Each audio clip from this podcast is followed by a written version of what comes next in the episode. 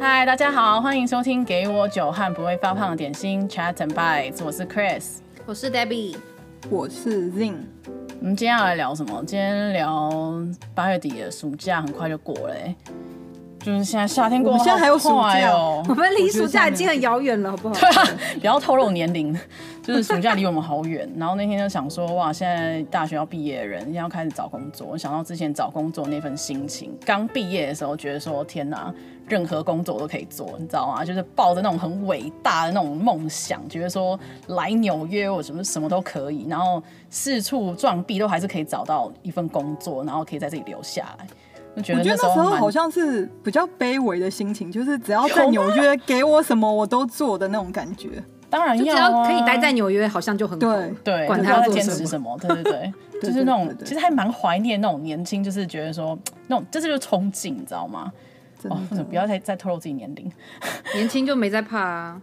对对对对对啊！然后那时候刚毕业的时候，我记得我身边几个同学，马上甚至根本就还没有毕业，就有人挖他们过去了，然后马上变正职。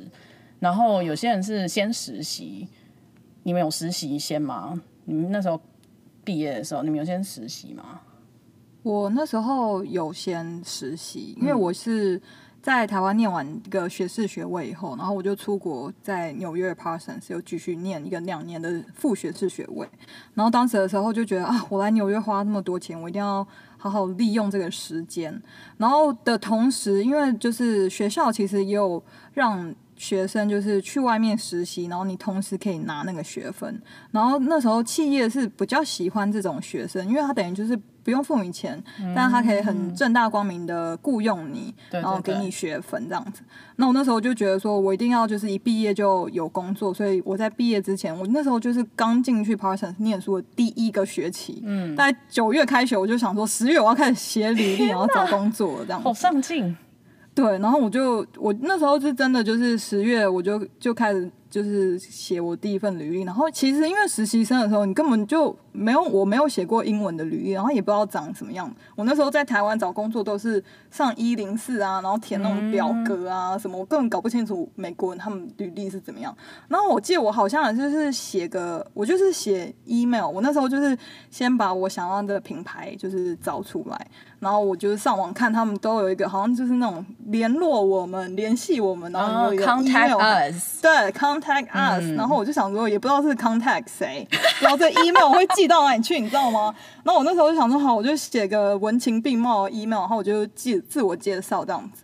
然后就很幸运的，我第一份实习是在那个婚纱那个品牌那个 Vera Wang，哇，好强哦！实习，然后因为你也因为我就是不知心，所以其实他们来谁来都没差，他们就是有需要一个帮手这样子。嗯、他们那时候就蛮好，就是雇佣我了。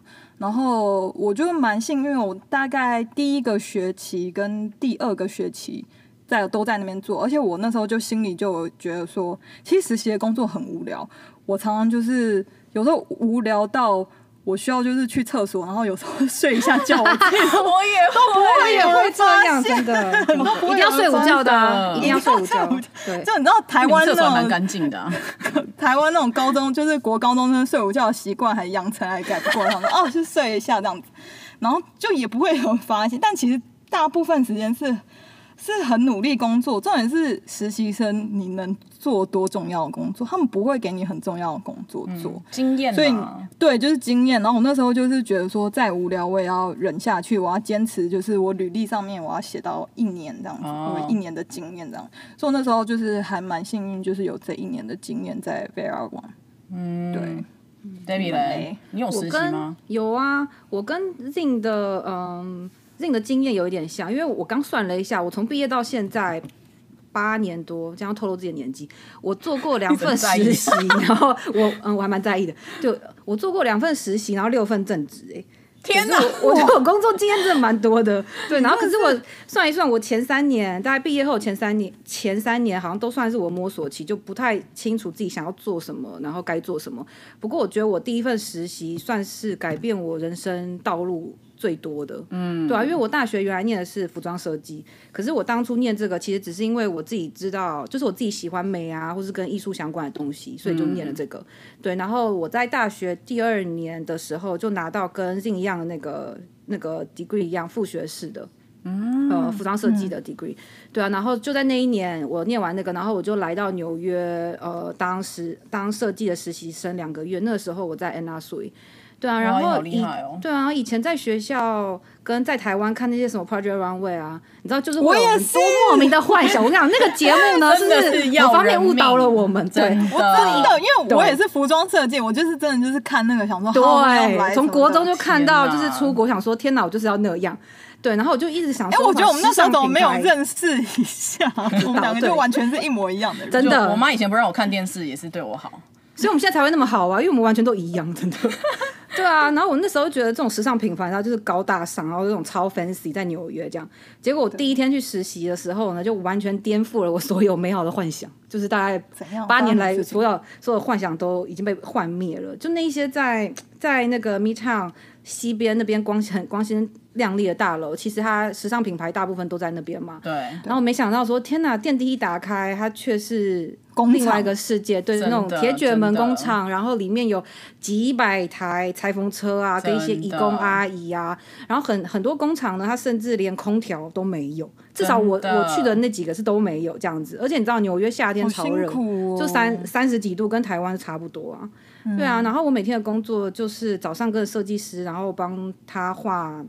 就是帮他的草稿描图啊，然后下午就很热，然后抱着一卷卷的布料，然后在那些 production house 剪板啊、剪布料这样。对，然后我做了两个月，我就发现说，天哪，这个设计工作真的不适合我，而且我真的很痛苦。对啊，然后真的要做了才知道说，对，做了做了才知道，跟学校完全不一样，完全不。对，然后我反而发现我在别的部门啊，像有那些呃 buying 的部门、merchandising 的部门，还有 showroom，当有一些像是 buyer 来那边的时候，来看货、讨论订单啊，然后分析趋势的时候，我就发现都会偷偷引起我兴趣，然后我都会去偷听啊、偷看这样，然后那时候我才发现说。嗯，我好像没有那么想做设计，然后我也觉得说，哎，好像如果我喜欢美的东西，也不一定只能当设计师啊。嗯、对，就是这个产业其实还有其他的角色我可以发挥，或其实更适合我的。对，所以在我这个 intern 完之后，我回去学校之后，我就毅然而然我就转系了，我就转到呃商品管理类。对啊，所以我觉得。对，所以我觉得这个、嗯、这个第一个实习对我的转变非常，就是在我人生当中很重要，因为它真的是不只是让我履历有个开端了，我觉得它是一个很好的方式，让我尝试，就是我所学的跟实际上我、嗯、对是有没有一样，是我是不是真的喜欢这样子？对，对啊，而且我觉得真的是很多东西是你要做了，你才会发现说适不适合，嗯、喜不喜欢，那不喜欢也没差，反正就快点换方向。对啊，对啊，对啊，而且那时候年轻，所以就也没什么好怕失去的啊。对。就让你知道到底是要还是不要，真的，就是不管是正面的跟着这个方向走，或者是说 OK 我知道这不要，这不是我要的，真的，就还是还是有它的它的用处在。对啊，像我那个时候是因为我毕业我是 Visa 的嘛，我学生、嗯、学生 Visa 之后，它有一个时间性的，就是你一定要在你一定要在这个时间里面，你要找到一的工作或者实习，然后你在那里面一定要是跟你所学有关的。嗯，所以就是很烦，有一些人你知道已经花了四年，发现自己不要读这个东西，结果又拿到那个 visa，就，就再继续要找一个，要做这个，就还蛮还蛮那，可是也还好，我是真的就喜欢设计，我觉得我一定要，嗯、我只能走这条路。然后，所以你是一年半的时间吗？就那个时间限制是？我记得我那时候是三个月吧，我记得我一年呢、欸，我记得好像是一年的时间，那个时候 OPT、嗯、好像是一年。嗯、然后我本人就是比较好逸恶劳，我想说我要赶快，因为我就是目的性很强，因为我想说我以后就要开始工作了，我现在这个暑假对我来讲非常重要，我一定要回去陪家人，所以我就要赶快先找一个正职，嗯、然后呃要他给我 sponsor H1B，然后也还好，我是在 instead of 我是毕业之后找实习，我是在毕业之前我就已经实习了，边半工半读。然后我就找到几个包包设计跟鞋子设计的设计师，然后我再帮他们用那个电脑绘图。所以我在毕业之前，我就已经有一个 portfolio，是里面都是包包跟鞋子的绘图。所以在那个就是那个时候就帮助我蛮大的，就可以在一进去，几乎第一个或第二个工作，我就找到正职，然后他马上就就给我 visa。嗯，所以那也是算是有实习，可是就是在那个之前，等于说替自己争取一点时间这样子。我觉得实习真的帮助真的蛮大的。对啊，而且我们三个其实都算是在校，或是一毕业就马上找到实习。嗯，对啊。然后其实我觉得现在，尤其在美国，大部分美国的公司其实都很看重你在校的实习经验，嗯、而且基就是基本上你要一定你一定要实习经验，你才能就是。可以马上要进入正职，然后甚至如果你在实习他做得好的话，他也他也有可能会让你 internal transfer，就是让你一毕业之后就到他们公司上班。对啊，我觉得这个好像实习生变正职的工作人员。对，对，我觉得美国这个是蛮他他们是蛮重视的。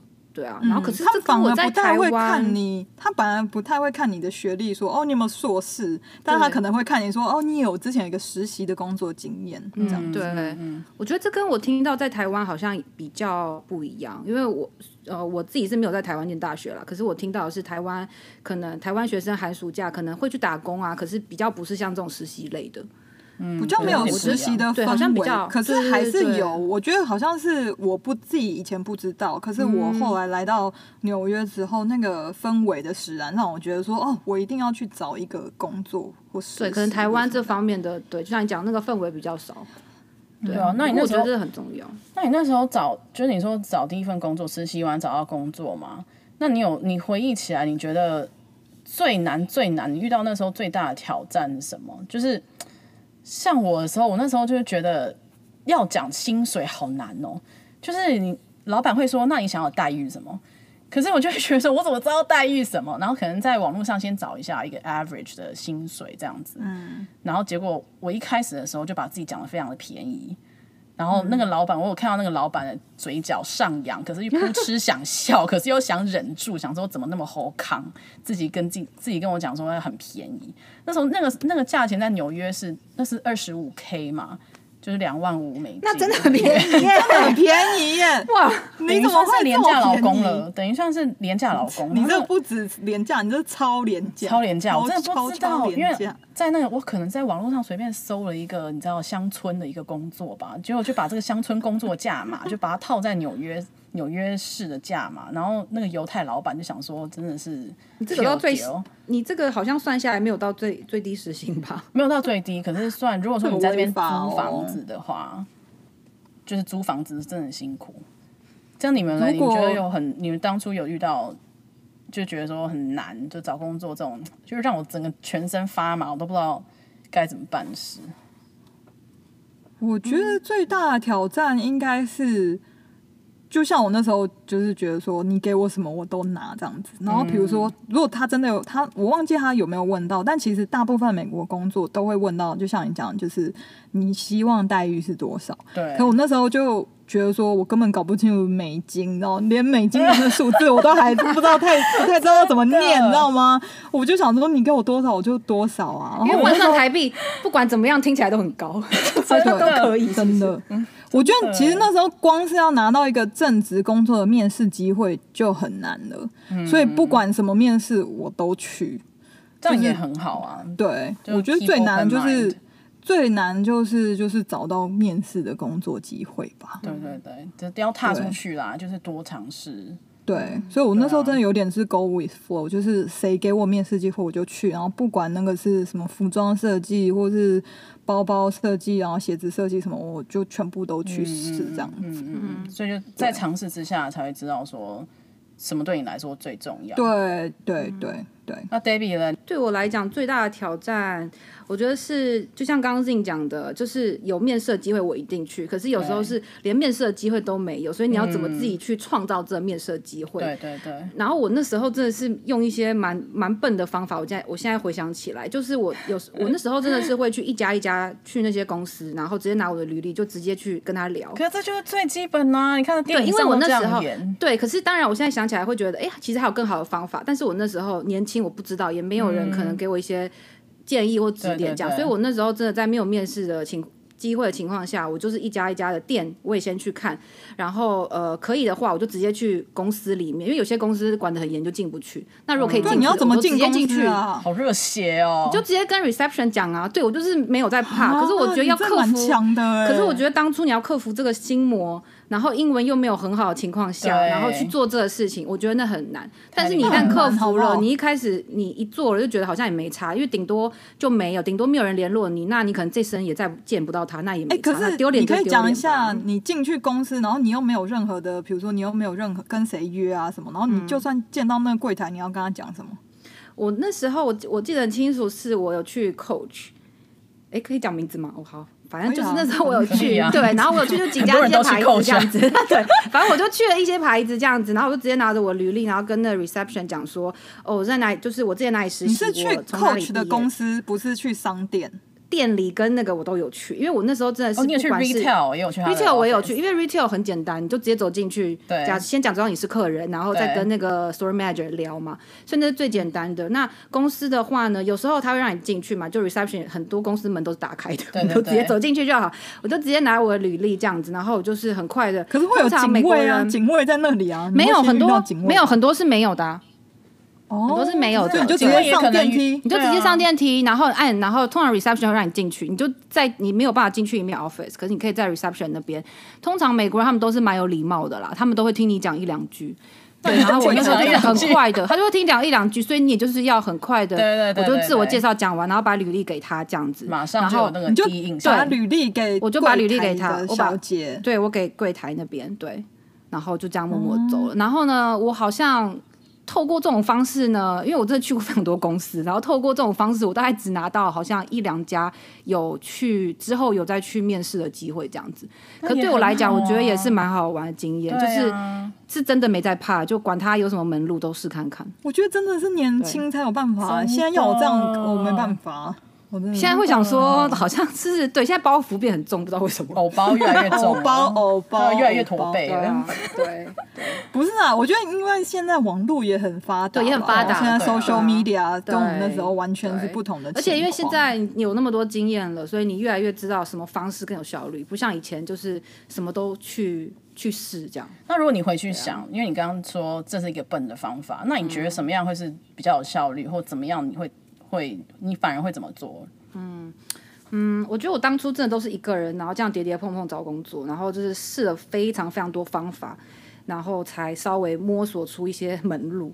嗯，然后嗯，对啊，那我也觉得说这些其实都是蛮蛮有趣的人生经验啦，对啊。可是我现在回头看，我会很希望说，如果当初有一些呃像是 networking 的 event 啊，嗯，这种对，或是甚至说，如果我有一个 mentor，我可以稍微呃问一下。他的建议啊，指引，然后会给我一些聊聊对，会给我一些面试的方法，或是找工作的方法的话，我觉得这样子当初会帮助我很多，然后也会节省很多时间。对啊，我觉得那点也蛮好。当初来的时候，有很多这种脸书上什么大哥哥大姐姐啊，如果就是台湾人什么的，问一些经验，很多人都很愿意跟你聊，甚至出来喝一杯咖啡啊，对啊，也蛮多人愿意这样子的。对，对，可是我觉得可能在我们那个。多年前啦，我觉得可能还没有像现在那么盛行吧，所以对，那可能也是因为我们那时候比较没有这方面的资讯，所以就不知道。但我觉得现在来讲呢，就是 networking 跟 mentor，我觉得这是两个很好的方式，尤其在大城市。嗯、对啊，对啊，这是真的蛮重要的。嗯，那 Zing？你觉得说第一份工作，你当初脑袋想的最，你觉得说什么东西会吸引你？什么东西对你来讲最重要？因为当初当初你说什么都做嘛，对，那你觉得？做完几份工作之后，你觉得对你讲最重要一个一家公司对你来讲最重要、最吸引你的地方是什么？我觉得是你在，比如说，在我进去之前，我当然就是看，就是这个、这个公司，我听听起来响不响亮这样子。我那时候 title 蛮单纯，title 对 title 这样子。嗯、然后后来我觉得蛮重要的，就是有点 relate 到，就是刚刚 Debbie 讲，就是你要你需要一个好像。导师的感觉，嗯、人生的导师这样子。其实这些东西是可以从你身边的你的呃你的团队的组员，或是你的上司，你看一个，你看一个，你觉得你以后想要变成为他的人。因为其实你刚进这个公司，你大概五年后你就是在他那个位置，然后过他现在的生活，然后你就稍微假设一下，你想不想要过那样的生活？你想不想要做他现在在手上做？对，你就是问你自己，然后。因为有些人，你看他，他可能他的 title 很响亮，他可能是一个 design director，但他可能忙死了，他都下班，他没有自己的时间经营他的生活，没有，对，他可能下班回来就吃饭睡觉，他没有，他没有结婚，没有生小孩，或是没有任何的兴趣。你会想说，这这样的人生是我未来五年想要过的吗？那其实你大概就可以想象，你在这个公司，你未来职涯的发展是什么。嗯、所以我觉得那个不管是职涯的发展，或是你人生的发展，这个对我来说是非常重要的。这还蛮，就是、这还蛮蛮重要，也蛮聪明的一个想法哎。就是你借着做的同事，对，你就看着他，就想说这个是不是你要的未来？我觉得蛮蛮蛮有用的，蛮实际的，这很直接。对啊，对啊。那 Chris 你是怎么样？我觉得对我来讲最重要的是有点像你说的，就是要找到一个可以带着你的导师，可以启发你的老师。然后你有没有发展？嗯、就在一个在一个公司，最重要的是你有没有发展。其实有时候有些人说：“嗯、天哪，这个人看他履历在那边十年了，可是你看那个十年，你不知道这个人在里面做过什么样的工作。”哎，他是十年都在同一个位置上吗？还是说他十年里面已经换过？五项工作，五项 title，而且每一项他都学得很精。就有时候你去看一个人的履历的时候，嗯、不要先做一个 judgment，就是说，嗯、这个人决定待在这边，可能有他的原因。当然也是有很有很多人就是喜欢他的位置，喜欢他的桌子，然后觉得说我没办法离开我桌桌子上的就是仙人掌之类的，就在那边做了十年。可是对我来讲，最重要的就是你有没有能够在这个地方发展，你有没有办法觉得对你的 career 有往前这样子？嗯嗯嗯，对啊，Debbie 呢？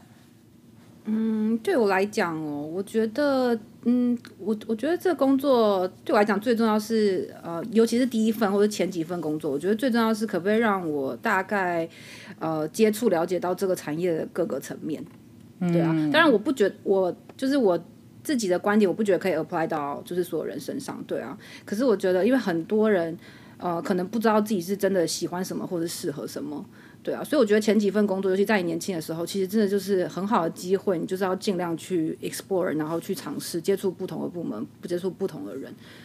对，所以这个是我在找工作的时候，我会蛮我会蛮在意的，就是他有没有呃可能性，有没有这个发展性，然后可以让我去接触到。然后甚至去了解到，可能像是呃不同职位的人，他们大概做什么事，因为这样也可以帮助我说，哎，其实我可能更适合做什么东西。嗯，我觉得我其实蛮，啊、我觉得如果重来一次的话，我蛮想要像你这样，就是就是前期的时候换蛮多工作，因为我自己是第一份工作我就做了五六年，然后我那时候就。嗯我当然也是我喜欢，然后我才能坚持做这么久。可是我后来这五六年过去之后，我也会想想说啊，我在年轻的时候就好像没有多试几个公司啊，或没有多试几个职位啊，或是可是你试过很多其他的，对啊，对啊。对，你有那么多 side job，那个是下班之后，我可能就是试一些不同的兴趣。可是如果真的以工作来讲的话，嗯、我真的就是第一份工作，我就做了蛮，就跟大部分那时候同期的年轻人算是，我就坚持了蛮久的。所以我自己其实是后来想想，我就觉得真的不要害怕去尝试，或者去改变，或者去失去，这个都是很好的重来的机会。我觉得对啊。就算你做做一下，发现不喜欢，你要真的是勇敢，就是觉得说，嗯，我不喜欢，那你就要勇敢去去觉得，那我找别的。对也不要觉得说啊，那就那就在这里好了，这样子，对，你可以一直去徘徊想这件事情。对，没错，对，真的不需要纠结。我觉得，我觉得换换工作真的很正常，真的，而且你真的可以更认识自己，然后更知道说哦，我自己不喜欢什么。就你你不知道你自己喜欢什么没关系，可是至少你每换一次，你每尝试一次，你至少就删掉了一项说哦，就是我知道我不喜欢什么了。好，那就那就那那就再换再尝试啊，反正人生就这样。而且不管你在什么年龄层，不要去想说哦，年轻就是本钱，没有有时间活着就是本。钱什么时候都可以去做任何的改变，对，真的就不要怕，真的不要怕，勇敢。那哇，然后多，我觉得好像回想起当年好多事情，可能可以怎么样，可能可以怎么样，可是我觉得我们都做得很好啦，也没有什么一定的对或错。不管你在做什么决定，就是跟着你的跟着你的直觉走，我觉得很重要。那如果你可以，就是。回去跟以前的自己讲一句话，就是在你匆忙找工作，然后去十几二十家 reception 跟他讲说，可不可以进去跟 manager 讲话，或者是哇你在 Vera Wing 的时候不知道写什么 resume 的时候，如果你可以跟当年自己讲几句话的话，你们会跟他们讲，你们会跟你们当年自己说什么？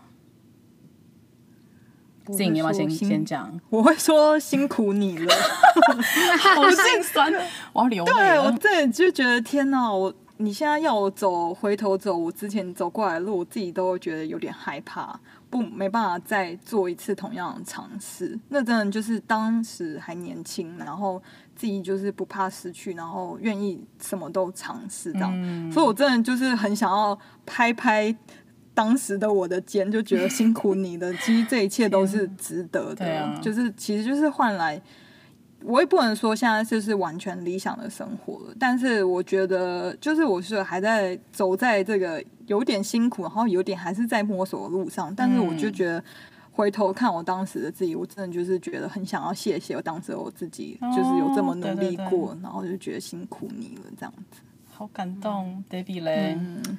嗯，如果可以跟当时的我讲一句话，我我会想要称赞我自己，说你很勇敢，很棒。就是接下来人生你也要这样下去。啊，天哪，我要哭了！真的，我像鸡皮疙瘩，我像鸡皮疙瘩。真的，因为我现在回想起来，我觉得我那时候真的是我没有想很多，可能也是一方面，也是当时也没什么好失去的，所以我想做什么，我真的就很努力的冲了，我就去做。真的。可是我不得不讲，对，我们不应该把时间当成一个好像界定我们的一个东西。可是我。嗯可是真的，你年纪随着你年纪的增长，很多东西你好像开始会想越来越多，然后会怕这个怕那个，对，所以我我会想要，就是也是提醒我自己吧，就是说你当时可以那么勇敢，你现在也要这样子下去，这样，对啊，对啊，我觉得我们都是同一个，我真的就只会跟他讲说，everything will be fine，就是我那时候就会想好多，如果我不这样的话会不会怎么样？如果不这样会怎么样？就是花了所有大半时间都在做这些 assumption，你知道吗？就每次已经到了一步，觉得说，哎、欸，自己好像有点快乐的感觉了，然后就会觉得说，哦，当初想那么多干嘛？所以我就觉得总结，如果我要回去跟他说的话，跟以前的我讲，我觉得说，everything will be freaking fine，just relax。真的，对啊，就就是会没事，一切都会好好的，对，一切都会好好的。对，而且你当下可能会觉得哦，好痛苦哦，或者好烦哦。可是当你就是过去了，然后你再回头看，其实这些真的都小事哎。小事，而且就你又对，然后你又真的很，就是你又往前一大步了。对，对啊，所以真的 everything will be fine。真的，嗯、对，所有的安排都是最好的安排。没错。哦，我就想到我爸之前好励志啊，好励志。我跟你讲，我想到我爸之前跟我讲一句还蛮还蛮妙的比喻。他说：“你看。”游泳啊，怎么样才能浮起来，然后游得又快？就是只有你全身放松的时候，你越用力的游，嗯、你就是马上就沉下去了。你就是要放松，觉得你自己可以做到，你就可以非常 elegant 的游到对岸去。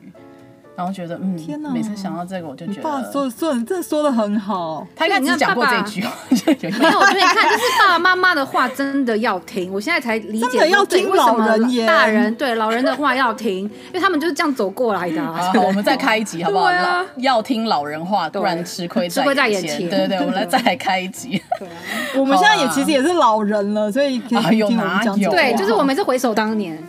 然后要开始就是有些京剧，我们我们还年轻，还年轻，不要再透露年龄好吗？各位，好了好了，那我们来总结一下，反正就是大家加油，然后每个人都要很正面的面对眼前的任何挑战，不管你在什么样的关卡，不管你年龄是怎么样，面对不不管是不是找工作，只要面对这个，大家都正面面对所有的挑战，然后呢，自己的快乐是自找的，You're the best，OK？那今天就聊到这边。拜！